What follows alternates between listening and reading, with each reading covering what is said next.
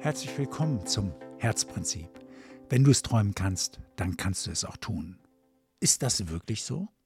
Im letzten Kapitel wollte ich gerade sagen, in der letzten äh, Folge habe ich darüber gesprochen, was ist Leben und wollte dem Leben selber so ein bisschen mehr nachgehen oder besser noch unserem Verständnis von Leben, weil es dieses Verständnis ist, das mir vielleicht hilft, im Leben aktiver zu sein, je nachdem, wie ich Leben betrachte.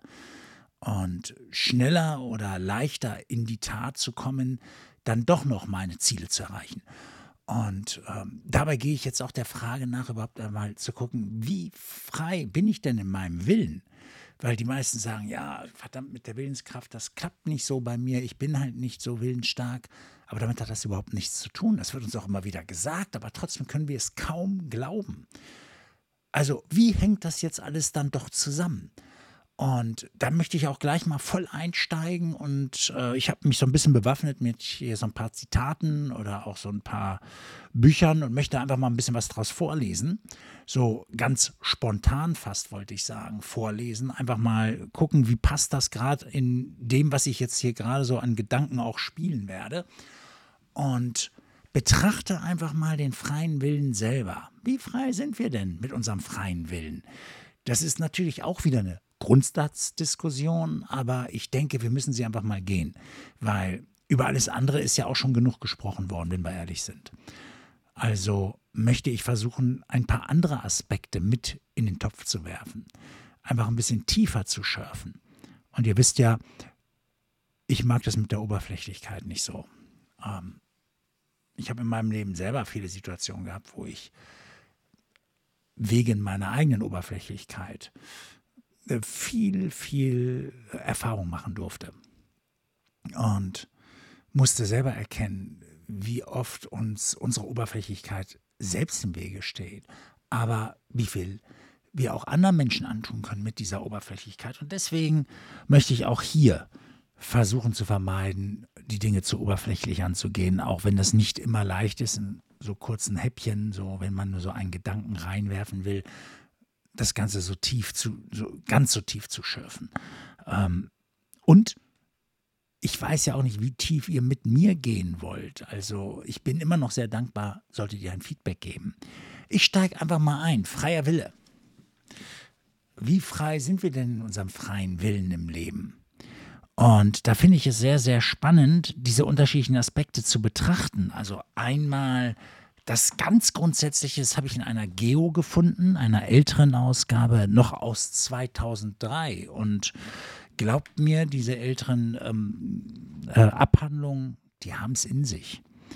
Also, hier heißt es andererseits, wie ist so etwas wie Willensfreiheit möglich in einer Welt unverrückbarer Naturgesetze, denen auch wir unterworfen sind?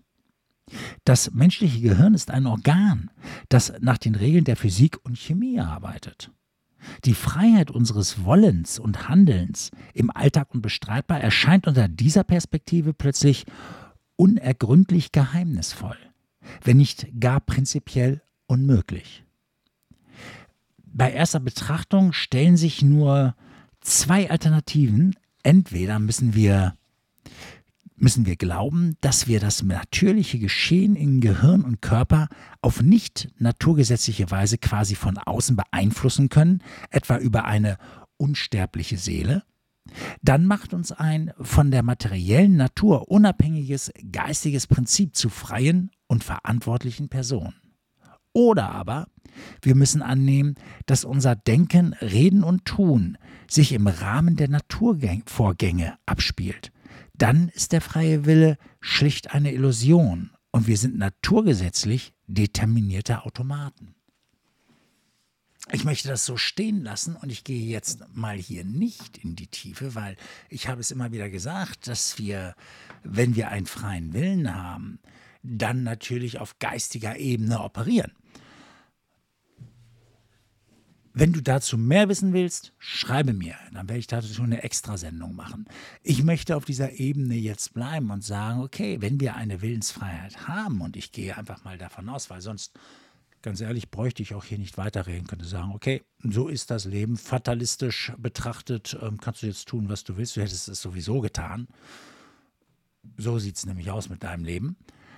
Oder aber wir gehen jetzt mal davon aus, wir haben diesen freien Willen. Auch wenn du jetzt sagst, das mit der Seele, da kann ich noch nicht ganz mitgehen. In der letzten Konsequenz kann ich dir eins sagen. Es gibt nur diese beiden Betrachtungen im Augenblick. Vielleicht findest du ja eine dritte, aber dann musst du mit mir vielleicht auch mal anfangen zu streiten oder mir mal schreiben. Oder wir gucken mal, wo unsere Diskussion landen könnte, wenn du dich bei mir meldest. Auf jeden Fall, ich gehe jetzt davon aus, okay, wir haben den freien Willen, denn nur dann lohnt es sich auch, diesen Podcast überhaupt weiterzumachen. Und wenn das so ist, dann möchte ich jetzt einmal ähm, den Stephen Covey ähm, zitieren oder aus seinem Buch Die sieben Wege zur Effektivität etwas vortragen. Da heißt es, Eleanor Roosevelt hat einmal bemerkt, niemand könne einem ohne die eigene Zustimmung wehtun. Oder mit den Worten Gandhis, Sie können uns unseren Selbstrespekt nicht nehmen, wenn wir ihn nicht hergeben. Unsere freiwillige Erlaubnis, unser Einverständnis mit dem, was uns widerfährt, verletzt uns viel mehr als das, was uns zunächst geschieht. Ich gebe zu, dass diese Einsicht emotional schwer anzunehmen ist. Das gilt besonders, wenn wir unser Elend viele Jahre lang auf die Umstände geschoben oder mit dem Verhalten eines anderen Menschen begründet haben. Aber solange jemand nicht ehrlich und aus dem tiefsten Inneren heraus sagen kann, das, was ich heute bin, bin ich aufgrund meiner geistigen, meiner gestrigen, Entschuldigung, Entscheidungen. Also ich sage es nochmal. Das, was ich heute bin, bin ich aufgrund meiner gestrigen Entscheidungen. Wer das nicht aus tiefstem Inneren heraus sagen kann, kann auch nicht sagen, ich treffe jetzt eine andere Wahl. Er schreibt hier weiter bei einem meiner Vorträge über Proaktivität, erhob sich plötzlich eine Frau und so weiter und so fort. Und ich gehe jetzt mal direkt auf den Dialog ein.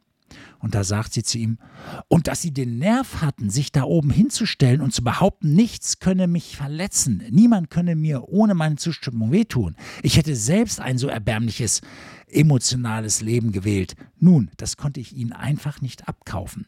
Aber ich dachte immer weiter darüber nach. Ich schaute tief in mich hinein und begann zu fragen, habe ich die Macht, meine Reaktion zu wählen?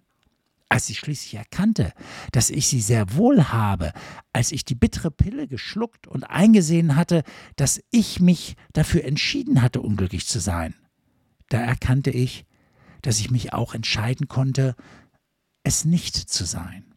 In dem Moment bin ich aufgestanden und so weiter. Hier heißt es weiter unten, es ist nicht das, was uns geschieht, sondern die Art, wie wir darauf reagieren, die uns verletzt.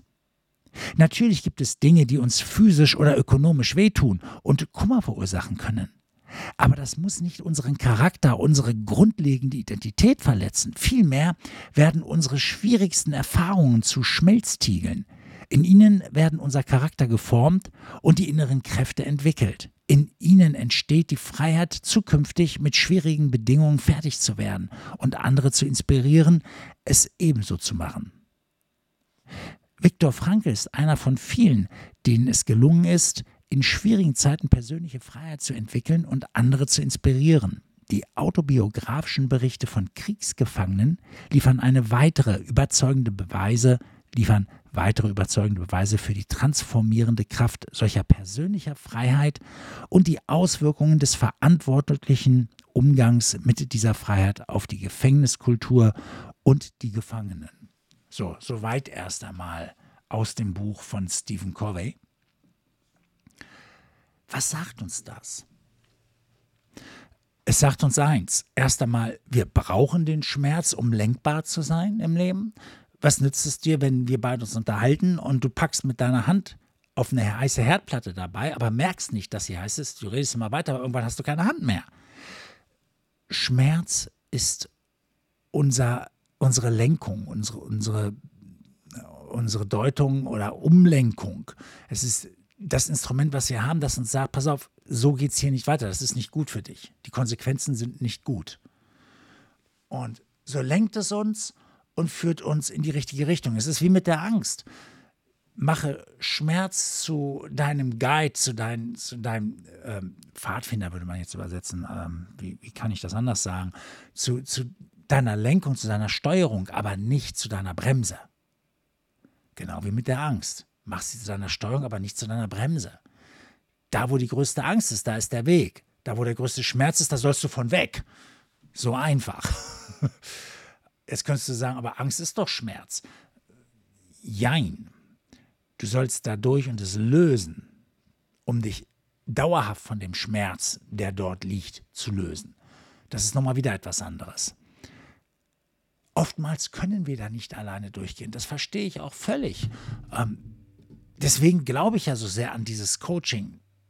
Ich weiß auch, dass wir heute für alles mögliche Coaches haben und ich bin mir auch nicht sicher, ob jeder das, was er da verspricht, so halten kann. Aber glaube mir, meine Erfahrung aus dem Coaching und ich habe selber einen Coach an meiner Seite, eine Dame, die mich schon seit fast 20 Jahren, ja schon über 20 Jahren begleitet, ähm, weil ich daran glaube und weil es geht und weil es sehr, sehr viel im Leben bringen kann, uns doch sehr wohl sehr stark formen kann. Also was auch immer du vorhast im Leben, durch welche Erfahrung du durchgehen willst. Es ist gut, wenn man eine Art Coach, einen Wegbegleiter, einen Mentor an der Seite hat, wo man immer wieder sich austauschen kann. Und man braucht doch diese Außenbrille, weil wir haben nun mal unseren eigenen äh, blinden Fleck und der macht es uns so schwer, die Dinge dann auch wirklich zusammenzubringen, wirklich zu verstehen und wirklich in die Veränderung zu gehen. Also es geht ja immer wieder, und das ist das Oberthema dabei, darum, wie komme ich in die Veränderung? Wie schaffe ich den Weg dorthin? Und deswegen habe ich jetzt über den freien Willen gesprochen. Wenn er denn da ist, dann musst du dir, da müssen wir uns grundsätzlich klar machen, dass nur wir es ändern können und dass wir starke Momente brauchen, um Weichen zu stellen.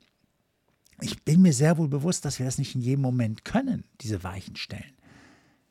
Aber es gibt gute Momente. Und wenn wir dort gewisse Weichen stellen, dann kommen wir in schwachen Momenten nicht mehr aus der Nummer raus. Wie zum Beispiel, dass Leute sagen, also ich kaufe nicht mehr ein, wenn ich Hunger habe, damit ich mir nicht so viel Süßigkeiten und solche Sachen kaufe. Und wenn ich sie dann nicht im Haus habe, abends habe ich dann auch keinen Bock mehr loszugehen. Aber wenn sie dann da liegen, dann sitze ich da abends und dann esse ich die. Also sehr bewusst weichenstellend in Momenten, wenn man stark ist und man versucht, sich auch in eine starke Position zu bringen, um nicht in die Verführung zu geraten. Genau darum geht es zu begreifen, dass wir sehr wohl einen Unterschied machen können und dass sehr wohl das, was mich umgibt, aus einer Entscheidung aus mir heraus entstanden ist. Ja, es gibt den Chef, der schreit und der mir das Leben schwer macht. Aber es gibt auch meine Entscheidung darauf, es zu erdulden oder aufzustehen. Jetzt kannst du sagen, ja, es ist nicht immer so leicht, ich habe Kinder und dies und das. Doch, es geht. Das sind die Diskussionen, die ich natürlich mit Leuten führe, im Einzelgesprächen aber mehr, um die Situation aufzubröseln und Wege zu finden. Es gibt immer einen Weg, wenn man nur bereit ist hinzuschauen. Also nochmal, die Quintessenz aus diesem heutigen Podcast ist, dass wir den freien Willen haben zu entscheiden und dass das, was ich heute vorfinde, ein Ergebnis meiner Entscheidung auf mein Leben ist. Und ich hoffe, dass ich heute so tief immer hingegangen bin, dass wir verstehen, inwiefern denn dieses hier, dieses Leben tatsächlich meine Entscheidungen widerspiegelt. Und dass es nicht die anderen sind, die mir das Leben auferlegt haben. Die anderen sind die, die mir die Herausforderung vor die Füße werfen.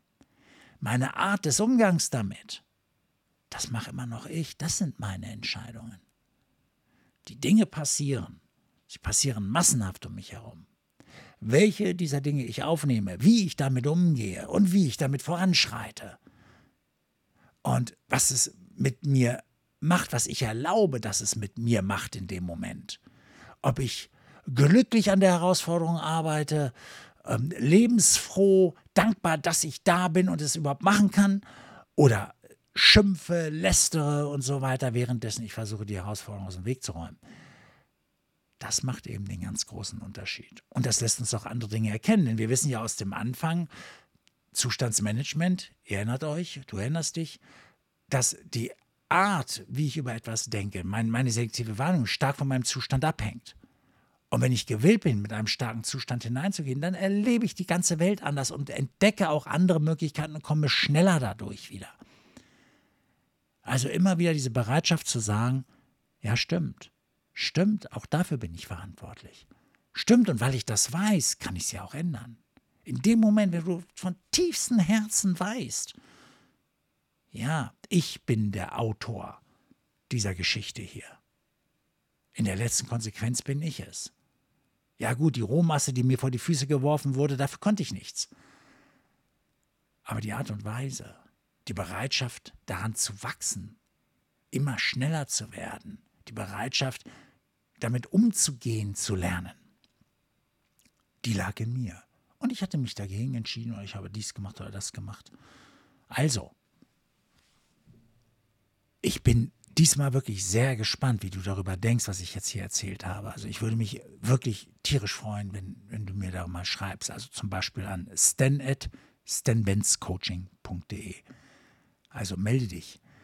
Und ansonsten freue ich mich, wenn du auf jeden Fall wieder beim nächsten Mal dann auch dabei bist.